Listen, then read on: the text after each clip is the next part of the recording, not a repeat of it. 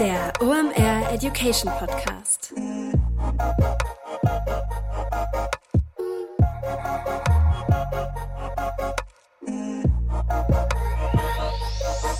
Es ist wieder Montag, Zeit für OMR Education. Mein Name ist Rolf Herrmann, ich bin der Chefredakteur der OMR Reports. Schön, dass ihr dabei seid. Heute geht es um das Thema E-Commerce. Mein Gast heute ist Yara Moltan. Die ist Director Business Consulting bei Spriker und die ist eine der smartesten Lead-Autorinnen, die wir je bei einem Report am Start hatten. Denn das ist der Grund, warum wir heute miteinander reden. Wir haben einen neuen E-Commerce Report am Start.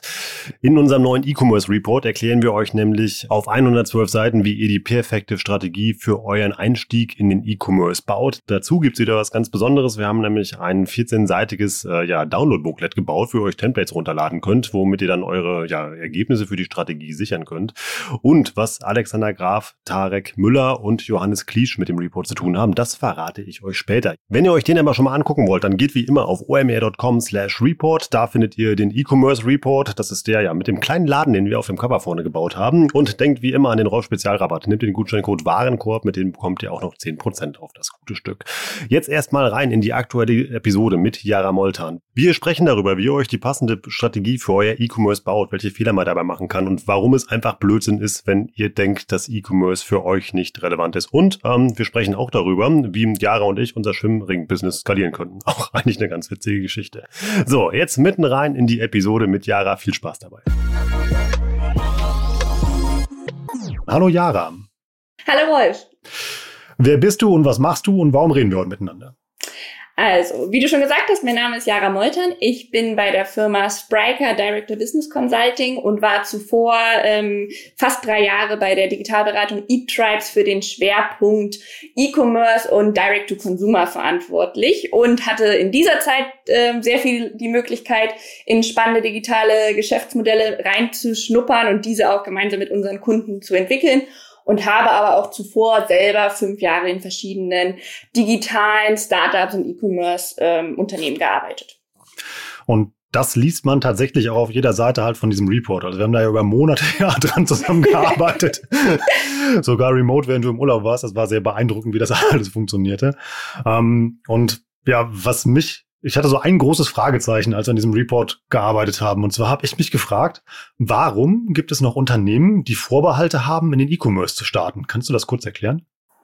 Also ich glaube, das hat auch sehr, sehr viel damit zu tun, dass wir insbesondere in Deutschland viele Traditionsunternehmen haben. Gerade auch in meiner Zeit mit eTribes hatte ich auch die Möglichkeit, da mit einer großen Anzahl an Unternehmen zusammengearbeitet, äh, zusammenzuarbeiten, die 150 Jahre Unternehmensgeschichte haben. Und für die ist es häufig so, dass sich deren ähm, Vertrieb in den vergangenen 50, 100 Jahren im wesentlichen Kern kaum verändert hat. Also, und da wurde dann immer mal wieder eine neue, ich sag mal, Sau durchs Dorf getrieben, sei das irgendwie, wir brauchen jetzt einen Katalogvertrieb, wir brauchen einen Telefonvertrieb oder ähnliches.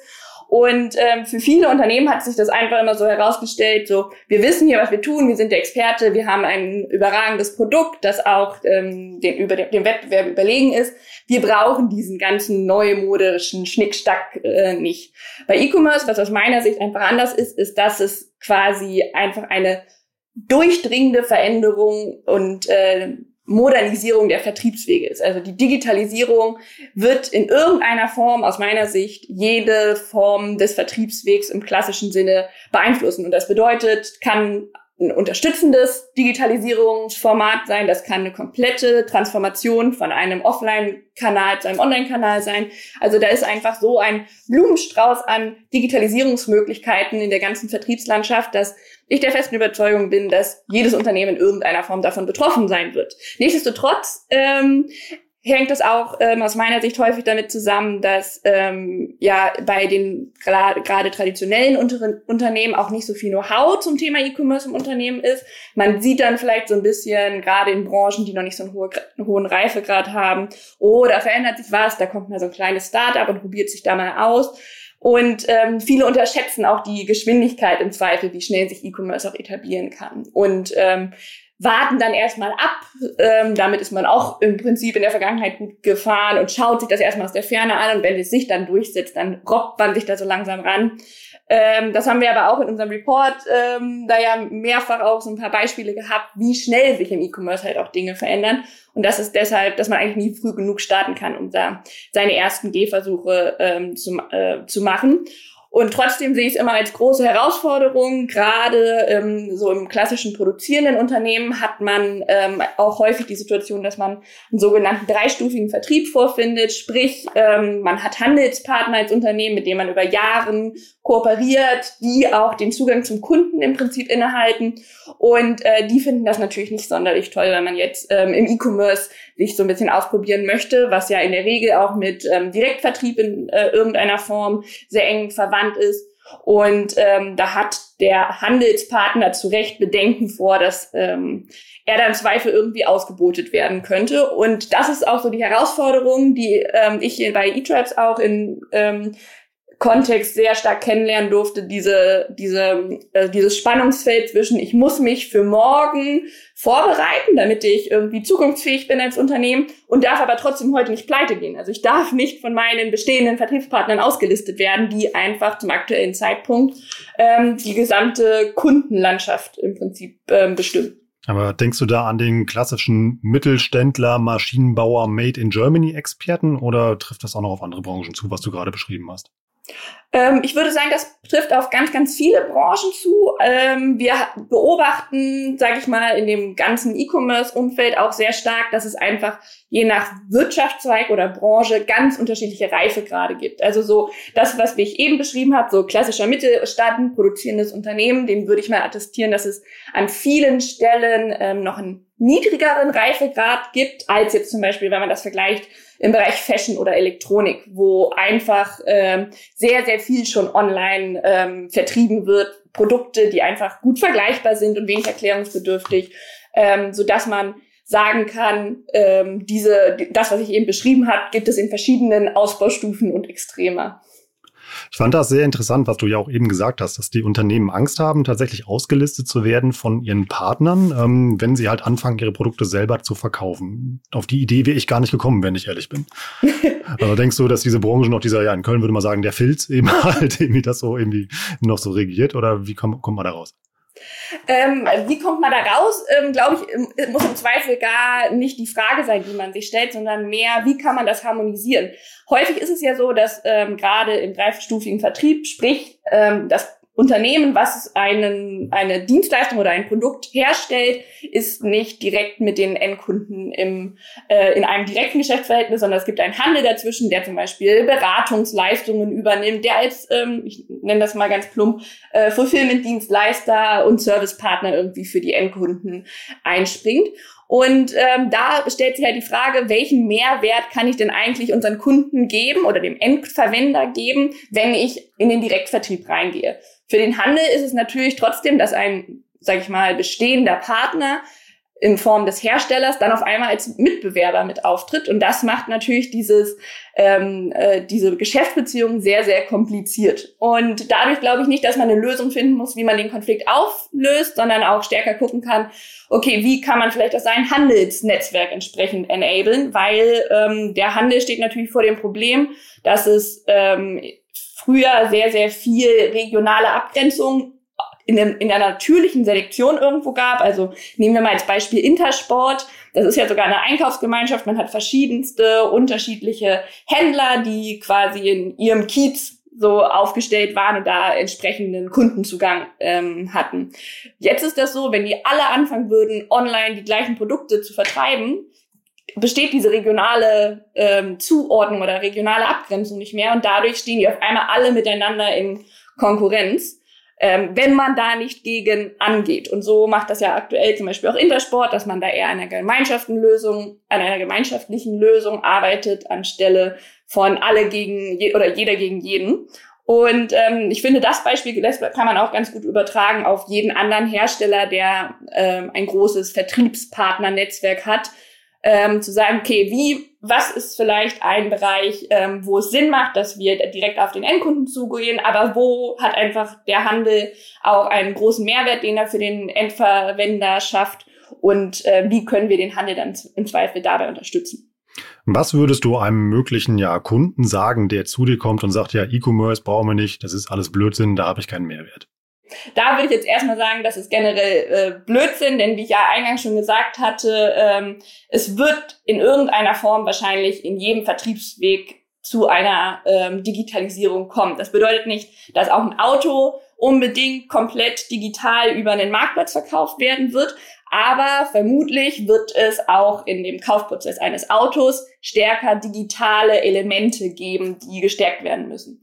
Und auch, wenn man das jetzt auch, wenn wir mal beim Auto bleiben und das noch ein bisschen weiter spinnen, ist ja die Frage auch, okay, kauft eigentlich jemand in fünf Jahren noch Autos oder geht es viel stärker in diese Sharing Economy rein? Und da finde ich zum Beispiel ist auch Mercedes ähm, oder der Daimler-Konzern ein sehr gutes Beispiel, wie man das auch lösen kann. Also es gibt so ein Zitat, was ich jetzt bestimmt falsch wiedergeben werde. Ähm, das heißt, ähm, ja, wir werden als Daimler vom ähm, Autoproduzenten zum Mobilitätsdienstleister, also quasi die, das Commitment darauf, dass die Kerndienstleistung oder das, die Kernwertschöpfung, die Mercedes erbringt, Mobilität ist und sich dann zu sagen, Autos werden in Zukunft weniger gekauft werden und so hat ähm, ja auch der Konzern in verschiedene Initiativen wie FreeNow, ShareNow und so weiter investiert, um sich da stärker irgendwie aufzustellen. Sehr ähnlich wie Six das ja auch gemacht hat. Die haben ja auch genau. gesagt, wir sind kein Autovermieter mehr, sondern wir sind ja auch ein Mobilitätsdienstleister ähm, und bieten verschiedene Möglichkeiten an, wo Menschen einfach Mobilität brauchen. Genau, genau. Und das finde ich einen sehr schlauen Gedanken auch. Ist das im B2B und im B2C gleich oder gibt es da Unterschiede? Nee, da gibt es definitiv große Unterschiede. Also ähm, wenn wir mal im B2C starten, ähm, gerade für viele produzierende Unternehmen, wie wir das ja eben schon ausgeführt hatten, ist es häufig so, dass die von B2C oder auch also B2C im Sinne von Verkauf an den Endverwender wenig Ahnung haben. Die kennen sich bestens aus mit ihren Produkten, die kennen sich super aus in der Zusammenarbeit mit ihren Händlern, aber die Probleme des Endverwenders, die ähm, hat häufig dann, mit denen steht häufig nur der ähm, Händler in Kontakt, weil der sich ähm, um die Beschwerden und so weiter kümmert, weil der ähm, nochmal nachfragt, äh, wenn es um Reklamationen geht und, und, und. Also da besteht im Prinzip keine eigene Endverwenderbasis oder Endkundenbasis und ähm, dadurch äh, fehlt da auch sehr viel Wissen über den Endkunden durch diese hohe Distanz, die einfach durch diesen ähm, dreistufigen Vertrieb im Prinzip entsteht. Ähm, außerdem ist es so, dass im B2C häufig ganz andere Ansprüche irgendwie gestellt werden oder ganz andere Bedürfnisse bestehen. Ich mache da ganz gerne das Beispiel Kundenservice. Ein Kundenservice im B2B hat häufig einen sehr stark beratenden Fokus oder ist sogar eine Art ähm, ja, Bestellunterstützung, ähm, was der Kundenservice so für Aufgaben übernimmt. Ähm, während der Kundenservice im B2C, insbesondere wenn es um Endkunden dann geht, ja viel stärker mit Aufgaben betreut ist, wie wo ist mein Paket oder ähnliches. Also so dieses klassische First-Level-Kundenservice und dadurch tun sich viele Unternehmen, die traditionell aus dem B2B kommen, mit B2C und dem ganzen Thema Direktvertrieb eher schwer ähm, weil einfach da keine Kompetenzen auch im Unternehmen vorliegen oder bisher ähm, auch an anderen Punkten investiert wurden. Im B2B ist es dahingehend trotzdem auch nicht einfach, dass man sagt, okay, man macht, macht, macht das Gleiche wie bisher, nur online, ähm, einmal, was wir sehr häufig im B2B sehen, ist das Thema, ähm, wie schafft man es, heterogene Preise online abzubilden. Oft ist es ja so, gerade ähm, auch wieder bei produzierenden Unternehmen, dass einfach jeder ähm, Kunde nach Abnahmemenge, Vorverhandlungen und so weiter einen anderen Preis hat. Also man kennt das vielleicht von der einen oder anderen Webseite, wo man sich dann erst einloggen muss, um die Preise zu sehen und solche Themen. Ähm, das ist ein, zum Beispiel ein ganz klassisches Problem, was viele ähm, Hersteller haben. Außerdem ist es im B2B häufig so, dass eigentlich nicht eine Person die Kaufentscheidung trifft, sondern man ähm, mit einem sogenannten Buying Center in irgendeiner Form in Verhandlung ist. Also es gibt eine Vorüberprüfung durch den Einkauf, es gibt ein Beat-Verfahren oder ähnliches. Da sind der Fantasie im Prinzip keine Grenzen äh, gesetzt. Aber ähm, zusammenfassend könnte man sagen, der Kaufprozess ist deutlich professionalisiert und ähm, auch stärker faktenbasiert.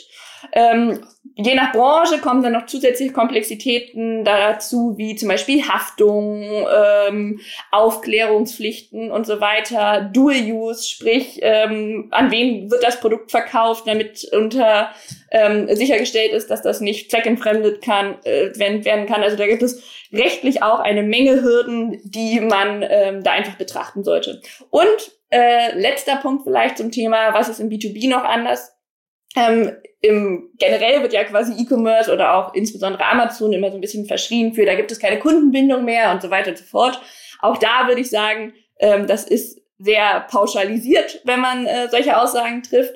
Aber ähm, im B2B kann man generell immer davon ausgehen, dass es sich um eine langfristigere Be Kundenbeziehung in irgendeiner Form handelt als im B2C, was einfach darauf zurückzuführen ist, dass der Prozess ähm, der Anbahnung alleine schon komplizierter ist.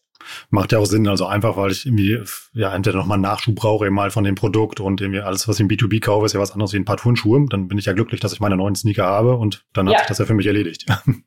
Absolut, Lass, absolut, genau. Lass uns mal in den Bereich Strategie springen. Dazu hast du ja auch eine ganze Menge geschrieben. Ähm, was, ja, wie kann ich mir denn eine passende E-Commerce-Strategie bauen, wenn ich das starten möchte? Ähm, also wie kann man sich das, äh, eine Strategie bauen? Das ähm, ist gar nicht so einfach zu beantworten. Ich würde erstmal sagen, da gibt es keinen, ähm, äh, keinen äh, magische Formel, die irgendwie jeder anwenden kann. Das hatten wir ja auch in den Vordiskussionen zum Report ein paar Mal besprochen. So, ah, es gibt nicht diesen einen Weg, sondern eigentlich müssen wir mehr Methodiken oder die richtigen Fragen irgendwie definieren, die sich jedes Unternehmen in irgendeiner Form stellen sollte. Also jetzt mal ganz reduziert oder vereinfacht gesprochen würde ich jetzt sagen, sagen, bei einer E-Commerce-Strategie legt man erstmal fest, was wird wie wo eigentlich verkauft. Ähm, auch in unserem Report kann man das ja nochmal nachlesen, wie wir das mal jetzt mal so formal getrennt haben, weil auch im, sag ich mal, digitalen Umfeld äh, der Vertriebskanäle gibt es verschiedene. Ähm, ich teile das gerne auf in den Direktkanal, ähm, die, den sogenannten Third-Party-Kanal oder digitale Händler, Marktplätze und was ich als Future Options so bezeichne. Ähm, da vielleicht kurze Erklärung dazu. Was ist denn, also Direktvertrieb ist, ist so ganz klassisch der eigene Shop. Ähm, das kann ein Kanal sein, den man dann mit anderen kombiniert, kann aber auch ein exklusiver Kanal sein, wie das zum Beispiel die Firma Gymshark aus meiner Sicht sehr erfolgreich betreibt. Sprich, die haben ihre eigenen Produkte, die sie ausschließlich über ihre eigene Webseite, Instagram-Shop und so weiter vertreiben und setzen da sehr, sehr stark auf eine hohe Kundenbindung ähm, und Content-bezogenes Marketing. Wenn wir ähm, in die, sag ich mal, zweite der vier äh, möglichen Vertriebskanälen oder Kanalgruppierungen gehen, wäre das das Thema Third Party oder Online-Händler. Sprich, das ist dann eine Art äh, About You im Fashion zum Beispiel, also ein, ein klassischer Händler, der aber primär online aktiv ist. Ähm, bei Marktplätzen ähm, kommt den meisten wahrscheinlich Amazon als erstes in den Kopf. Da ähm, erzähle ich immer ganz gerne noch ähm, zum besseren Verständnis, dass Amazon nicht nur ein Marktplatz ist. Bei Amazon gibt es nämlich das sogenannte Vendor-Modell und das sogenannte Seller-Modell. Und das Seller-Modell ist wirklich das, was eigentlich äh, mit diesem Marktplatzgedanken gleichgesetzt werden kann, weil im Vendor-Modell ist es in der Regel so, da gibt es auch verschiedene Unterformen, aber ähm, der Grundgedanke dieses Vendor-Modells ist auch ein Third-Party-Konzept. Sprich, Amazon kauft von Partnern oder Herstellern Produkte ein und verkauft die dann im eigenen Namen weiter. Da haben wir auch einen eigenen Podcast, so den kann ich auch gerne mal verlinken. Da haben wir mit, äh, mit Elvedin schon mal was drüber gemacht. Ja. Äh, sehr, sehr gut, sehr gut. Da kann man dann auch noch viel mehr erfahren rund um das Thema Amazon und wie ähm, das im Beispiel im Sprachgebrauch falsch eingesetzt wird. Ähm, und dann vielleicht als letzter Punkt, der so ein bisschen schwerer zu greifen ist, so Future Options. Das ist eigentlich so das Potpourri an Themen, die man ähm, irgendwo anders nicht so gut unterbekommen kann. Ähm, wir hatten das ja eben schon äh, von Mercedes und ShareNow. Das finde ich ist immer ein ganz gutes Beispiel, was man da anwenden kann. Also wie ähm, kann man sich eigentlich selber neu erfinden, wenn man das Gefühl hat, die eigentliche Wertschöpfung, die man als Unternehmen schafft, wird es so in dieser Form ähm, in äh, einigen Jahren nicht mehr geben. Sich darauf zu besinnen, was ist eigentlich der Kern unserer, ähm, ja, unter unseren Unternehmenswertschöpfung und diese in einer neuen Darreichungsform irgendwie anzubieten. Gutes Beispiel aus meiner Sicht auch da nochmal ergänzend ist ähm, zum Beispiel die Firma Wirt, die auch eigentlich mit einer Schraube mal angefangen hat und mittlerweile sich da zu einem, glaube, mit über 400 Tochtergesellschaften weltweit operierenden Unternehmen rund um Befestigungstechnik zu etablieren. Also auch da sind der Fantasie keine Grenzen gesetzt oder auch als weiteres Beispiel einfach Amazon, die als Online-Bücherhändler mal gestartet sind und mittlerweile ein digitales Ökosystem, das seinesgleichen sucht, irgendwie sich etabliert haben. Wirt hat auch einen sehr lustigen TikTok-Kanal, den kann ich auch sehr empfehlen. Guckt euch den mal an. ähm, ja, okay, jetzt wissen wir, was es alles gibt, aber für wen ist denn welcher Kanal am besten geeignet? Du hast ja zum Beispiel auch geschrieben, dass der eigene Shop mit dem größten Risiko verbunden ist. Warum ist das so?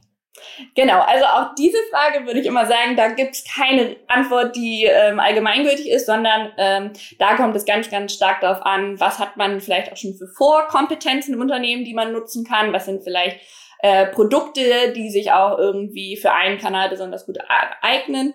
Ähm, generell kann man sagen, wenn man wirklich jetzt noch gar keine digitalen Aktivitäten hat, ist es vermutlich am einfachsten erstmal mit einem ähm, Online-Partner, einem, einem Online-Händler zu starten. Also sprich, man verkauft an einen digitalen Partner, der wird dann auch vermutlich schon andere Anforderungen haben, was zum Beispiel die logistische Anlieferung angeht oder ähnliches oder auch gerade das Thema Produktdaten und Content und ähm, wird aber trotzdem noch einen großen Teil der, ähm, der Wertschöpfungskette zum Kunden übernehmen. Sprich, man kann nicht so ein bisschen langsam an die doch hohen Anforderungen im E-Commerce so ranrobben. Also wenn wir das uns jetzt als äh, Wertschöpfungskette vorstellen, von der Produktion bis wirklich ähm, der Endkunde hat das Produkt in seinem äh, äh in seinem Briefkasten, dann übernimmt ein Online-Händler immer noch einen sehr großen Teil dieser Wertschöpfungskette ähm, während man zum Beispiel bei Marktplatz oder auch dem eigenen Shop natürlich sehr viel selber machen muss oder eigentlich alles selber machen muss. Beim Marktplatz ist das noch ein bisschen eingeschränkter.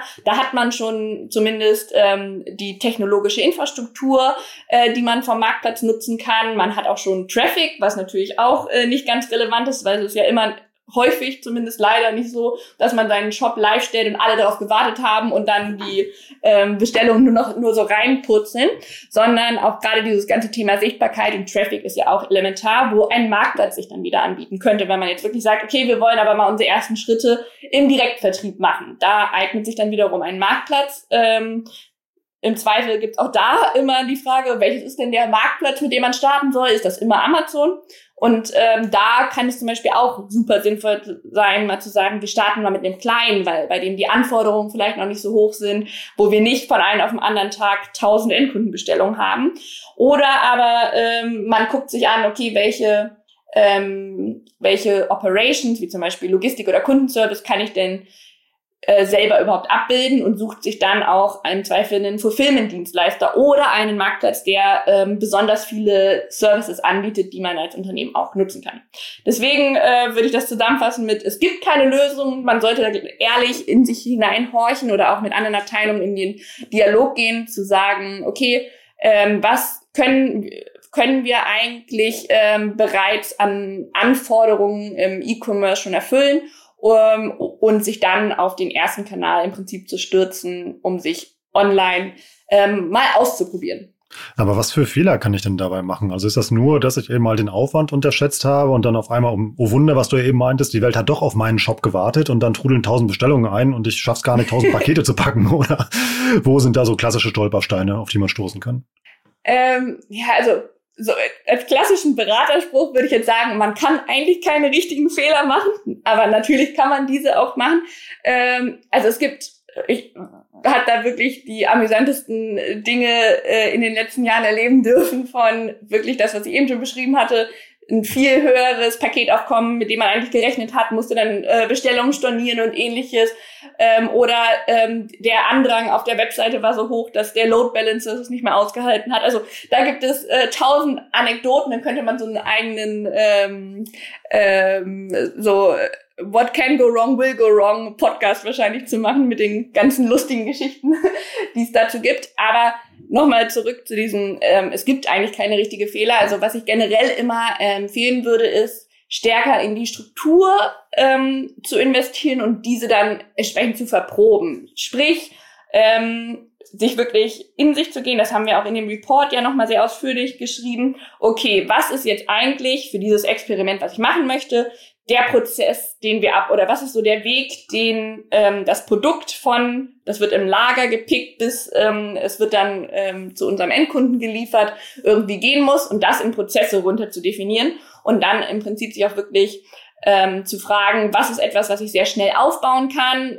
um das jetzt zu testen, was ist vielleicht etwas, was wir externalisieren müssen ähm, in Zusammenarbeit mit dem Dienstleister, aber ähm, was ist vielleicht auch etwas, wenn wir jetzt in diesem, Ele äh, in diesem Element irgendwie besser werden so wollen und müssen, ähm, wo wir einfach investieren müssen. Sei das zum Beispiel eine technologische Infrastruktur. Was ich häufig zum Beispiel erlebt habe, ist, dass ähm, die Systeme, in denen die Kundendaten abgelegt werden, einfach ähm, nicht für 1000 Bestellungen am Tag mit Neukunden angelegt sind, sondern da eine Neukundenanlage manuell im System stattfindet und um, um die 15 Minuten braucht. Das kann natürlich nicht sein in einem System, wo automatisch generiert jeden Tag neue Neukunden angelegt werden müssen. Und das sind dann typischerweise so Themen, wo man auch vor dem ersten Testlauf schon äh, gewisse Initialinvestitionen tätigen sollte. Da muss man tatsächlich aufpassen. Kleine Anekdote, was wir bei den Reports früher gemacht haben. Wir haben, als die ersten Bestellungen reinkamen, haben wir jedes Abo-Paket, haben wir tatsächlich in sehr schönem schwarzen Geschenkpapier eingepackt. Und dabei haben wir zwei Sachen gemerkt. Zum einen, ich kann keine Geschenke einpacken. und zum zweiten, dass das Handling wirklich mal sehr lange gedauert hat und dass es eben halt viel schöner ist, eben halt dann auch irgendwas mit ins Paket zu packen, also wie Aufkleber oder sowas, statt eben halt eben eine halbe Stunde zu investieren, bis das Paket gepackt ist. Aber nochmal zu deinem Punkt zurückzukommen, also irgendwie dieses Silo-Denken in einem Unternehmen also eigentlich die zentrale Herausforderung, dass das Marketing sich denkt, wow, es wäre geil, einen Online-Shop zu haben, dann stellen die halt einen, einen hin und dann ist der da und dann wird das nicht weiter weiterverfolgt. Ja, da muss da jemand anderes äh, im Prinzip mit den Konsequenzen leben. Genau, also äh, in, in dem Zusammenhang ist einfach dieses Thema transparente Kommunikation aus meiner Erfahrung super, super wichtig und auch entsprechend groß zu denken, weil natürlich kann keiner von uns hell sehen und der Blick in die Glaskugel auf Basis von irgendwelchen Vorerfahrungen ähm, ist dann im Idealfall natürlich irgendwie relativ nah an der Realität. Aber ähm, auch das schöne Geschenkpapier, wie aufwendig das ist, das sollte man halt einfach immer mit bedenken. Und auch gerade das, was ich ja eben schon sagte, ähm, wo ist es notwendig, Strukturen aufzubauen, um ähm, um etwas zu verproben. Auch da lohnt es sich immer schon groß zu denken. Wo wollen wir in fünf Jahren hin? Was ist eigentlich unsere Vision? Weil ähm, was ich auch schon häufiger gesehen habe, ist, dass ähm, man im Prinzip mit einem sehr einfachen System oder mit einer sehr einfachen Lösung startet, die aber dann aber nicht mehr skalierfähig ist, wie dann zum Beispiel euer Geschenkpapier und man dann im Prinzip auf ein, eine Alternative sehr, sehr schnell umschwenken muss. Also dahingehend, da haben wir ja nochmal ein eigenes Kapitel rund um das Thema Vision im Report, äh, macht einfach Sinn, sich zu überlegen, will ich eigentlich nur ein Fiat oder will ich den Ferrari? Weil manchmal macht es dann, wenn man in zwei Jahren den Ferrari möchte, schon Sinn, nicht das Fiat-Gestell zu kaufen, sondern schon den Ferrari und dann den nach und nach entsprechend auszubauen. Ähm, und auch gerade, ich hatte das ja eingangs schon gesagt, so wir sehen jetzt im E-Commerce verändern sich Dinge einfach viel, viel schneller. Das, da ist auch davon auszugehen, dass das weiterhin so bleiben wird. Also Jetzt heute, wenn ich da auch von diesen äh, drei Standardkanälen plus den einen als Future Option spreche, ähm, dann kann das sein, dass die in zwei Jahren schon völlig überholt sind, weil wir dann eigentlich nur noch über diese Future Option sprechen, weil IoT so etabliert ist, dass in bestimmten Branchen ähm, die Maschinen miteinander quasi Bestellungen auslösen und so weiter. Also deswegen ähm, ist es da aus meiner Erfahrung und aus ähm, dem, was man auch so im Markt sieht, einfach sehr sinnvoll, sich schon Gedanken zu machen, wo sollte denn die Reise hingehen. Also ist eine Vision deutlich mehr als eine schöne Subheadline auf der Webseite und ein Spielzeug für die Geschäftsführung. Also da steckt schon was dahinter. Im Idealfall ja. ähm, aber ja, das, da gibt es unterschiedliche Meinungen zu, würde ich sagen. Also ich bin ein großer Freund einer Vision, weil es einfach auch ähm, sag ich mal, dieses Thema Commitment auf allen Ebenen im Idealfall ein, einsammelt und ähm, diesen Punkt, den wir beide ja eben schon mal kurz besprochen hatten, so Transparenz, Kommunikation, ähm, alle Abteilungen wissen auch so ein bisschen, in welche Richtung marschiert wird ähm, und sich einfach entsprechend darauf einstellen können. Dafür halte ich die Vision für ein sehr, sehr gutes Vehikel, um da wirklich alle mit auf die Reise zu nehmen und ja auch ein bisschen die Ambition klar zu machen, weil ähm, wenn man da so ein bisschen so diese Verhüllungstaktik fährt, kenne ich kein Beispiel, wo das sonderlich gut äh, funktioniert hat. ähm, weil es dann einfach zu teuren Experimenten kommt, wie, oh, wir müssen jetzt mal ganz schnell einen externen Dienstleister einschalten, weil unsere Logistik anscheinend nicht vorbereitet war auf diese ganzen äh, Anfragen und Bestellungen und so weiter. Und das heißt, du wirst nicht nur bei der Visionentwicklung, sondern auch bei dem ganzen Prozess möglichst alle Abteilungen und ähm, ja auch alle Stationen frühzeitig mitnehmen und nicht sagen, so, Leute, ab morgen ist hier Ferrari, sondern gemeinschaftlich überlegen, ob man überhaupt Ferrari fahren möchte. Ja und nein. Also ich empfinde das immer ein oh, Das ist eine schlimme Antwort, ich weiß, aber ich empfinde das als einen schmalen Grad zwischen man informiert genug, aber das kann auch schnell ausarten ähm, zu, man muss unter jeden Umständen den kleinsten gemeinsamen Teiler finden und der ist häufig keine zufriedenstellende Lösung. Ähm, deshalb ist das wirklich richtig schwierig, ähm, da das richtige Maß an Einbindung und Beteiligung irgendwo zu finden, weil ähm, natürlich möchte man Bedenken ähm, aufnehmen, man muss irgendwie verstehen, wie sind denn eigentlich die Fähigkeiten, die vorliegen und so weiter. Man möchte ja auch die, die entsprechenden Schnittstellenabteilungen motivieren, sich an dem Transformationsprozess aktiv zu beteiligen und so weiter. Und trotzdem muss es irgendwie eine Marschrichtung geben, die auch ganz gut vorgibt, okay, was ist im Zweifel in einem Zielkonflikt denn das Thema, was uns wichtiger ist als Unternehmung. Und ähm, ja, deswegen glaube ich, ist es auch sehr häufig ähm, sehr unternehmensabhängig, wie politisch so ein Unternehmen ist. Also ich habe das auch schon erlebt, dass es dann so ähm, ja so No-Go-Themen gab, die man nicht ansprechen durfte, weil man da schon schlechte Erfahrungen gemacht hat und so ein bisschen so so ein kollektives Schmerzempfinden hatte innerhalb der Unternehmung. So Tabuthemen sollte es eigentlich nicht geben, aber das ist immer einfacher gesagt als externer Berater, als wenn man da wirklich im täglichen Doing äh, dann mit den entsprechenden Kollegen zu tun hat und äh, da ähm, entsprechend sollte man äh, gucken, welche Schlachten man da kämpft, weil man natürlich auch nur begrenzte Energie da reinstecken kann. Ach, kann doch durchaus Spaß machen, mit 20 Leuten über den Blauton des Logos zu diskutieren. ja, genau, genau, genau. Und äh, ja, da ähm, glaube ich, gibt's auch so die absurdesten ähm, Anekdoten, wie, da, wie, wie das dann so vom Tausend ins Tausendste irgendwo reingehen kann. Kurze Unterbrechung in eigener Sache, danach geht's weiter. Wir sprechen ja gerade darüber, wir haben einen neuen Report am Start und zwar den Strategy Guide to E-Commerce. Der hilft euch, die perfekte Strategie für euren Einstieg in E-Commerce zu finden. Warum das für euch relevant ist, muss ich euch nicht mehr erklären. Darüber reden Jara und ich ja gerade. Ähm, einfach mal eine Zahl, die mich sehr beeindruckt hat. Jeder Bundesbürger, vom Kind bis zum Greis, bekommt statistisch im Jahr 24 Pakete. Und das war vor Corona. Das wird in der Corona-Krise noch deutlich mehr geworden sein. E-Commerce ist also eine riesenhafte Chance für euer Business, die ihr nutzen sollt solltet. Dabei hilft euch der Report, den wir geschrieben haben. Das sind über 100 Seiten, den könnt ihr mal wieder praktisch durcharbeiten. Das ist wieder richtig viel Hands-on-Praxis, eben halt aus Jahres Berufsalltag. Das hat sie wirklich richtig toll gemacht. Dazu gibt es auch noch einen ausführlichen Jura-Part. Das ist nämlich wirklich krass, wer an dem Report alles mitgearbeitet, mitgeschrieben oder uns Interviews gegeben hat. Und aus dem Line-Up hätten wir eigentlich oder könnten wir eigentlich eine ganze E-Commerce-Konferenz zusammenschrauben. Ähm, als wir die Namen eben mal runtergeschrieben haben, ist uns eigentlich erstmal bewusst geworden, wie cool das eigentlich ist. Nochmal danke, dass ihr alle dabei wart. Mit dabei, und den muss ich gar nicht vorstellen, ist Tarek Müller. Den kennt ihr natürlich, wenn ihr diesen Podcast hört. Außerdem ist dabei Alexander Graf, nicht nur Host von dem unglaublich guten Podcast Kassenzone, sondern auch seines Zeichens CEO von Spriker. Tobias Stamatis ist dabei, der ist Senior-Partner von eTribes. Außerdem ist der CEO von KW Commerce am Start, Jens Wasel. Wir haben den CEO von Snox am Start, Johannes Kliesch.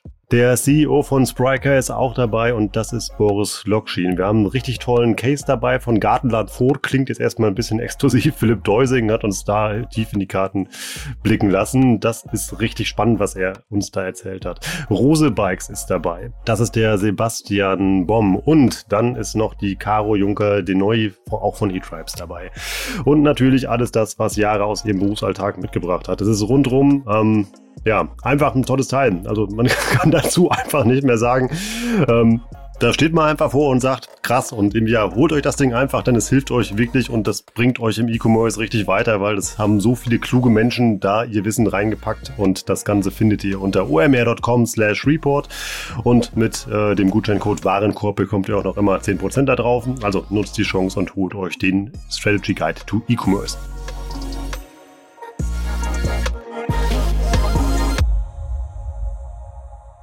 Ähm, lass uns aber noch mal zu diesen ja, ähm, drei Optionen ähm, für eine Strategie oder Ansatzpunkte mal zurückkommen, die du eben angesprochen hast. Kannst du Branchen oder Beispiele nennen, wo du sagen würdest, okay, da ist ein eigener Shop auf alle Fälle sinnvoll, da würde ich eben halt dann mal mit einem Marketplace starten, da würde ich mir einen Zwischenhändler suchen. Kannst du das sagen? Ähm, also man kann ganz grob sagen, dass alles, was ganz gut vergleichbar ist, nicht so erklärungsbedürftig, ähm, sich im Prinzip auch für einen Marktplatz eignet. Ähm, beim Marktplatz muss man sich aber ähm, bewusst sein, dass es einen ähm, Wettbewerb um das Produkt, aber auch um den Verkauf des Produktes gibt. Also das ähm, vielleicht eine ganz kurze Exkurs dazu. Ähm, am Beispiel Amazon, weil ich finde, dass man es da einfach am besten irgendwie ähm, ähm, erläutern kann. Es gibt die sogenannte Buybox, die bei Amazon entscheidet, wer welches Produkt verkauft. Also nehmen wir mal an, du und ich, wir verkaufen beide einen bestimmten Schwimmring. Und ähm, dann haben wir beide natürlich noch Wettbewerber, die einen anderen Schwimmring ähm, verkaufen. Also sprich, wir müssen uns erstmal gegen die anderen Schwimmringe irgendwo durchsetzen.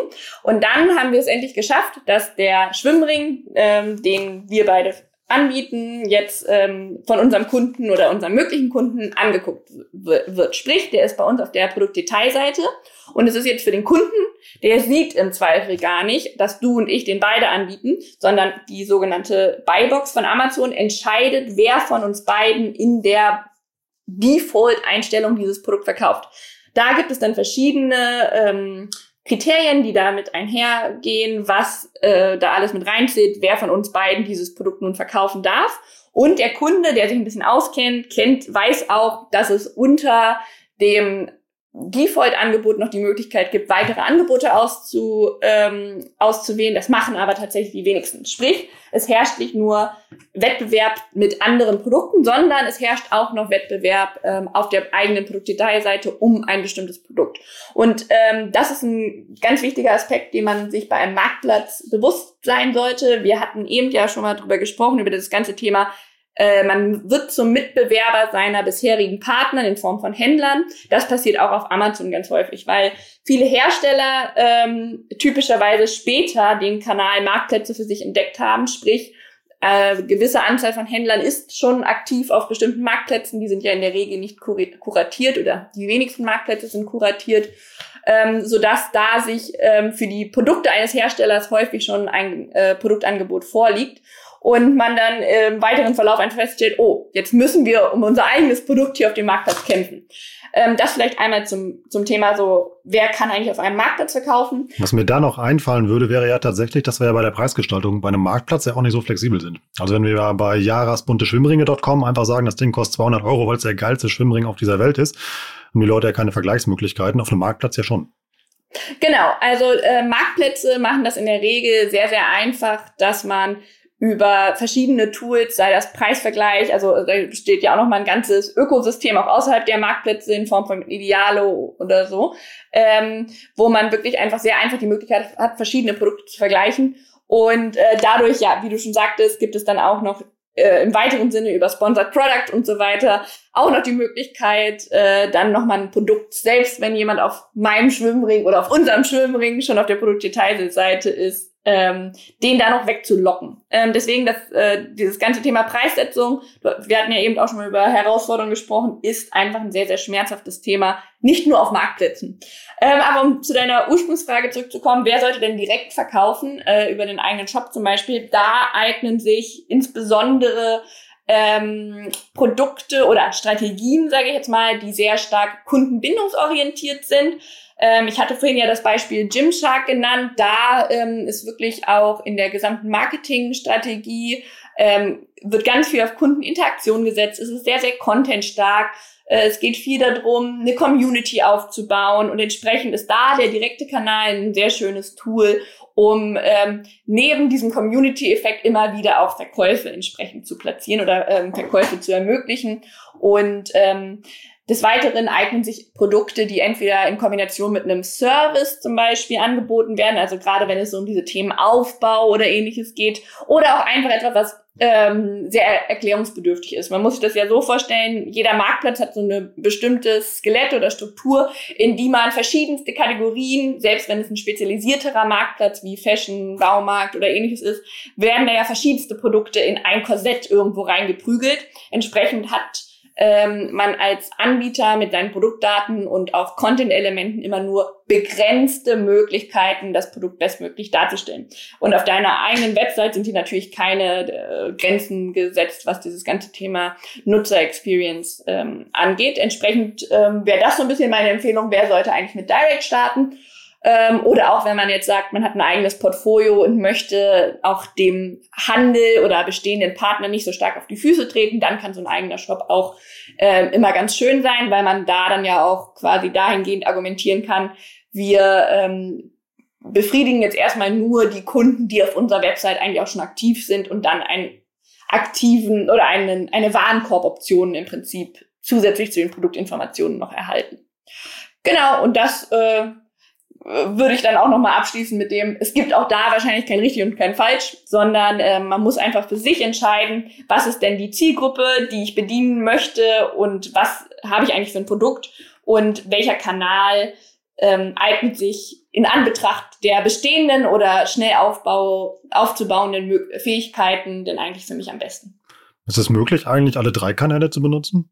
Auf jeden Fall. Das sollte auch eigentlich, ähm, also muss nicht, aber äh, streben die meisten Unternehmen an, ähm, die Ausbaustufe entsprechend sein. Sprich, man ist nicht nur über den direkten Kanal verfügbar, da macht es häufig natürlich am meisten Spaß, wenn man die beste Marge hat, sondern man ist auch über ähm, seine Online-Partner ähm, auf, äh, breit aufgestellt und ähm, auch über Marktplätze. Also auch wenn man sich das mal so anschaut, da ist es bei den meisten Produkten oder Branchen ja tatsächlich auch so, dass die ähm, Sichtbarkeit online auch irgendwo damit einhergeht, wo bin ich überall vertreten. Und gerade wenn wir jetzt nochmal auf eine sehr reiche Branche gucken wie Fashion, ist es einfach so, dass die großen Marken auf den relevanten Marktplätzen und auch äh, Online-Händlern überall vertreten sind und auch mit einem möglichst breiten Portfolio oder mit einem speziellen Online-Portfolio oder ähnliches, weil einfach der Kunde im Zweifel auch da wieder eine höhere Treue zu seinem Zalando oder About You hat, ähm,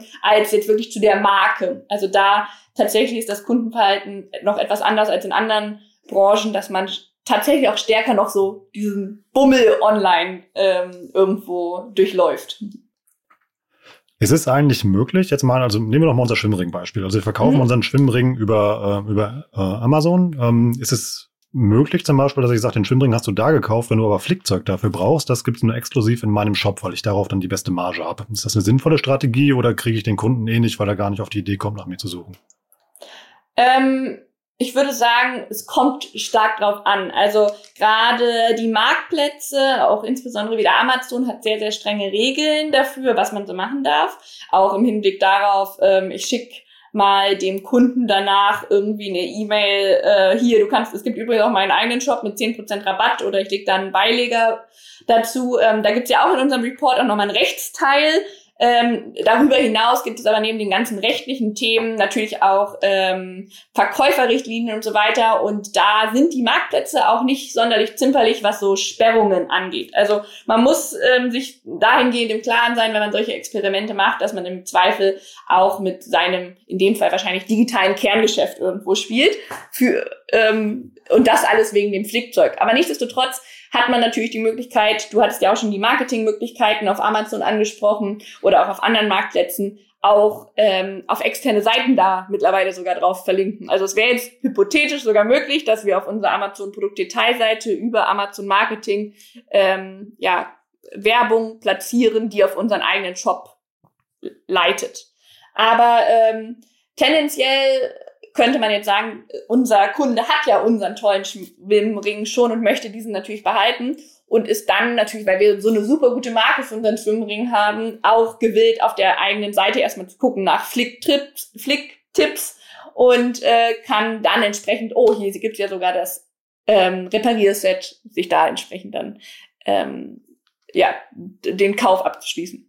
Also gar nicht so eine blöde Strategie. Ähm, jetzt sind wir schon eine Weile mit unseren Schwimmring online unterwegs. Irgendwie, wie reviewen wir denn unsere Aktivitäten? Also wie messe ich eben halt, ob Sachen irgendwie erfolgreich sind und wie kann ich die im Nachgang optimieren? Also im Idealfall haben wir natürlich einen Hammer BI, also Business Intelligence System, das uns das alles äh, Stückchen genau vorbereitet und wir das nur noch auslesen müssen. Die Realität, die ich in den vergangenen Jahren gesehen habe, ist aber häufig eine andere. Also ähm, oft muss man sich da wirklich auch so ein bisschen kreativ behilflich sein. Ähm, viele Marktplätze bieten richtig tolle ähm, Insights an. Da ist dann eher die Herausforderung, die einzelnen individualisierten Analysen zusammenzufügen zu einem großen Bild, was man dann auch irgendwie, ich sag mal, ähm, kaugerecht irgendwie an andere Abteilungen weiterverteilen kann und dann auch entsprechend aus diesen Einzelinsights ähm, wieder Anpassungsmöglichkeiten und so weiter abzubilden, weil Daten zu haben ist das eine, daraus auch sinnvolle ähm, ja, äh, Schlüsse abzuleiten ist dann wieder die nächste Herausforderung. Ähm, Im Shop hat man klassischerweise natürlich oder in dem, im Direktvertrieb das meiste Wissen über Kunden, auch wie häufig bestellt er bei mir, ähm, wie treu ist der, wie häufig muss der auf meine Seite gehen, bevor es dann zum Kaufabschluss kommt und so weiter. Ähm, nichtsdestotrotz hat man. Ist das deine Alexa? So, ja, meine Alexa, warte mal ganz kurz. Alexa, Alexa, stopp! Das lassen wir auf alle Fälle drin. Das war Alexa. Passend zum Thema Business Intelligence wollte Alexa, die hier die ganze Zeit heimlich mithört, äh, auch noch mal was dazu sagen. Ähm, genau, wir hatten gerade schon darüber gesprochen, dass es häufig so ist, dass man aus verschiedenen Datenquellen gute Informationen erhält und dann ähm, die Herausforderung eher darin liegt, das entsprechend aufzuarbeiten und zu verarbeiten. Und das ist auch tatsächlich das, was ich bei den verschiedensten Kunden gesehen habe, dass die super tolle Insights haben, ähm, die aber dann entsprechend aufzuarbeiten und dann auch entsprechende ähm, die Durchsetzungskraft haben, die notwendigen Anpassungen dann ähm, durchzusetzen, das dann tatsächlich auch nochmal die größere Herausforderung ist, weil häufig weiß man ja, okay, wir bräuchten jetzt noch einen besseren Kundenservice, wir bräuchten einfach mehr Traffic, dies und das. Aber auch da ist es ja in den meisten Unternehmen so, dass E-Commerce nicht das einzige Pferd ist, auf das man setzt, was ja auch gut ist, häufig. Ähm, trotzdem geht es dann, dann auch so ein bisschen darum, mit Fundings, äh, Budgets allokieren und so weiter auch ähm, schnell in den Kampf. Und da finde ich, ist aber BI auch, ähm, oder hat man im E-Commerce mit den ganzen tollen BI-Möglichkeiten einfach einen Vorteil gegenüber Offline-Kanälen, dass man auch einfach sehr schön aufbereiten kann, wie sich bestimmte Entwicklungen ähm, äh, in den letzten Jahren ähm, durchgesetzt haben und so weiter. Und ähm, hat da wirklich grenzenlosen Zugang in der Theorie, um ähm, ja wirklich äh, Analysen zu fahren, die dann wieder in das Kerngeschäft irgendwie zurückgeführt werden können. Das sind ja so die klassischen Next, äh, Hashtags, äh, Digital Analytics und CRM, auf die man auch achten sollte. Ganz genau, ganz genau. Und gerade, ähm, wenn wir jetzt nochmal zurückkommen zu äh, Gymshark, äh, ich bin da, wie man vielleicht merkt, ein großer Fan. Da bin ich immer wieder überrascht, wie super da zum Beispiel auch deren Shop schon für mich personalisiert ist, sprich, äh, die haben gute Cookies, aber auch den Newsletter, den ich von denen bekomme, ähm, ist sehr gut zugeschnitten auf das, was ich in der Vergangenheit gekauft habe. Ähm, ich kriege entsprechenden Content auf Instagram gesponsert und so weiter. Also wenn man das gut verzahnt, kann das halt auch wirklich so diesen Community-Effekt und auch in der Folge eben Kundenbindung sehr, sehr stark ähm, unterstützen. Macht es Sinn, tatsächlich, ähm, ja, ich sag mal, wie so eine neutrale Abteilung fast zu schaffen, die sich nur mit dem ähm, Thema im Unternehmen beschäftigt, die dann eben als so eine Art ja, Moderator zwischen den anderen Abteilungen bildet? Also ähm, das würde ich sagen, löst ja jedes Unternehmen unterschiedlich. Ähm, so eine eigene BI-Abteilung kann super sinnvoll sein. Ähm, es kann aber natürlich auch sein, auch, dass auch da wieder ein Silo in gewisser Weise entsteht. Also ähm, ich bin der festen Überzeugung, dass ähm, gerade dieses ganze Thema Kunden, Produktwissen und so weiter einfach ein massiver Wettbewerbsvorteil sein kann. Also wir sprechen auch immer so vom Unfair Advantage und das ist definitiv etwas, wenn man seine Daten im Griff hat und auch die entsprechend operationalisieren kann, das ein Riesenvorteil sein ähm, kann ob das jetzt eine eigene Abteilung sein muss oder man auch einfach vielleicht Experten hat in verschiedenen Teams, ähm, da würde ich auch behaupten, gibt es keine Standardlösung. Aber ähm, ich glaube, die Ambition ernsthaft mit Daten zu arbeiten, erfordert gewisse Ressourcen, die dafür abgestellt werden. Dafür wollte ich gerade ein Gefühl kriegen, also wie viele Ressourcen ich mal dafür brauche. Also weil ähm, natürlich denke ich, wir brauchen ja ein Riesenunternehmen wie About You mal natürlich mehr Menschen dafür, obwohl das haben wir ja auch im Podcast ja schon festgestellt, dass das gar nicht so viele sind, wie man denkt. Ähm, aber unser ja, Eingangsbeispiel, der ähm, ja der Mittelständler im Maschinenbau ähm, mit einer sehr begrenzten Zielgruppe, der wird ja nicht 50 Leute wahrscheinlich dafür brauchen. Nee, und ähm, ja, der, man, im Zweifel ist, sage ich mal, jede Ressource da on top vermutlich auch, dass die sich schon wieder dann selber trägt über den Mehraufwand, ähm, bis so eine gewisse Skalierung irgendwann einsetzt. Also häufig ist es ja so, dass schon viele einzelne äh, Rollen einen großen Analyseanteil selber ähm, irgendwie abbilden. Eine spezialisierte Rolle kann dann aber einfach nochmal durch das Zusammenziehen verschiedener Daten Mehrwerte schaffen. Da behaupte ich, ist in einem kleineren Unternehmen von ein bis drei Personen ist da einem schon viel geholfen. Über eine ganze Abteilung in einem Großkonzern kann auch super sinnvoll sein, weil dann einfach die Datenmengen nicht mehr logisch miteinander verknüpft werden können oder dann auch man den, den Wald vor lauter Bäumen im Zweifel nicht mehr sieht. Ähm, ein, wie ich finde, schönes Beispiel, wer da eigentlich schon sehr früh auf Kundenwissen gesetzt hat, ist zum Beispiel Bräuninger, die ähm, ja ursprünglich einen sehr starken Offline-Fokus hatten mit etwas exklusiveren Kaufhäusern, würde ich das jetzt mal so beschreiben, die aber schon seit ich will jetzt nicht falsch sagen, x Jahrzehnten einfach auf ihre eigene Kundenkarte gesetzt haben und so schon unfassbar viel Insight über ihre Kunden hatten und das jetzt wirklich äh, für mich immer das schönste Omni-Channel-Beispiel transferiert haben, auch auf ihre Online-Shops und so weiter. Und das ist für mich auch ein Unternehmen, was so dieses Thema Kundenwissen sehr schön in der DNA ähm, schon verankert hat und nicht so ein bisschen so diese, ja, wir haben hier ein enges Kundenverhältnis zu unseren Händlern, ähm, Beziehung, ähm, sag ich mal, sehr stark geprägt haben, sondern wirklich so dieses, wir wissen, wer bei uns kauft, warum die bei uns kaufen und ähm, es ist uns im Prinzip egal, ob die das offline tun oder online. Welche Herausforderungen können wir denn im Alltag begegnen und wie löse ich die? Also einfach nur, dass zwei Kollegen nicht miteinander können und dass deshalb das nicht vorangeht oder hast du noch andere Beispiele? Ähm, also auch, dass äh, zwei Kollegen können nicht miteinander, kommt wahrscheinlich auch häufig vor, aber ähm, ich habe in der Vergangenheit, gerade bei den Projekten, die ich äh, in der Beratung gemacht habe, sehr häufig festgestellt, dass Politik auch ganz viel häufig mit Angst zu tun hat oder auch mit ähm, einem drohenden Machtverlust. Also gerade durch E-Commerce verschieben sich sehr häufig, ähm, Zuständigkeiten, Teams werden verkleinert, Budgets werden aufgeteilt und das tut natürlich, ich sag mal, etablierten Abteilungen und dahinterstehenden Personen häufig auch einfach weh. Und ähm, das ist natürlich ein Entwicklungsprozess, der mit sehr viel Reibung verbunden ist. Ähm, und deshalb, ähm, um so quasi wieder zurückzukommen zu dem, wie viel sollte man einbinden, ist das einfach ein ja, schmaler Grad, was da die, das richtige Maß der Beteiligung ist, um möglichst wenig Ängste aufkommen zu lassen, ähm, auch Kritik zuzulassen, weil häufig ist da ja auch viel Marktwissen vorhanden, was auch sehr hilfreich sein kann und trotzdem nicht so den, sag ich mal, eigenen ähm, E-Commerce Nordstern aus den Augen dabei zu verlieren. Trotzdem ist auch das ganze Thema, haben wir auch schon mehrfach angerissen, so bestehendes Partnernetzwerk, Auslistung, das ist natürlich immer ähm, eine große Gefahr. Also wie findet man eine Direktvertriebsstrategie oder eine E-Commerce-Strategie, die sich aber trotzdem harmonisieren lässt mit bestehenden Vertriebspartnern oder Vertriebswegen.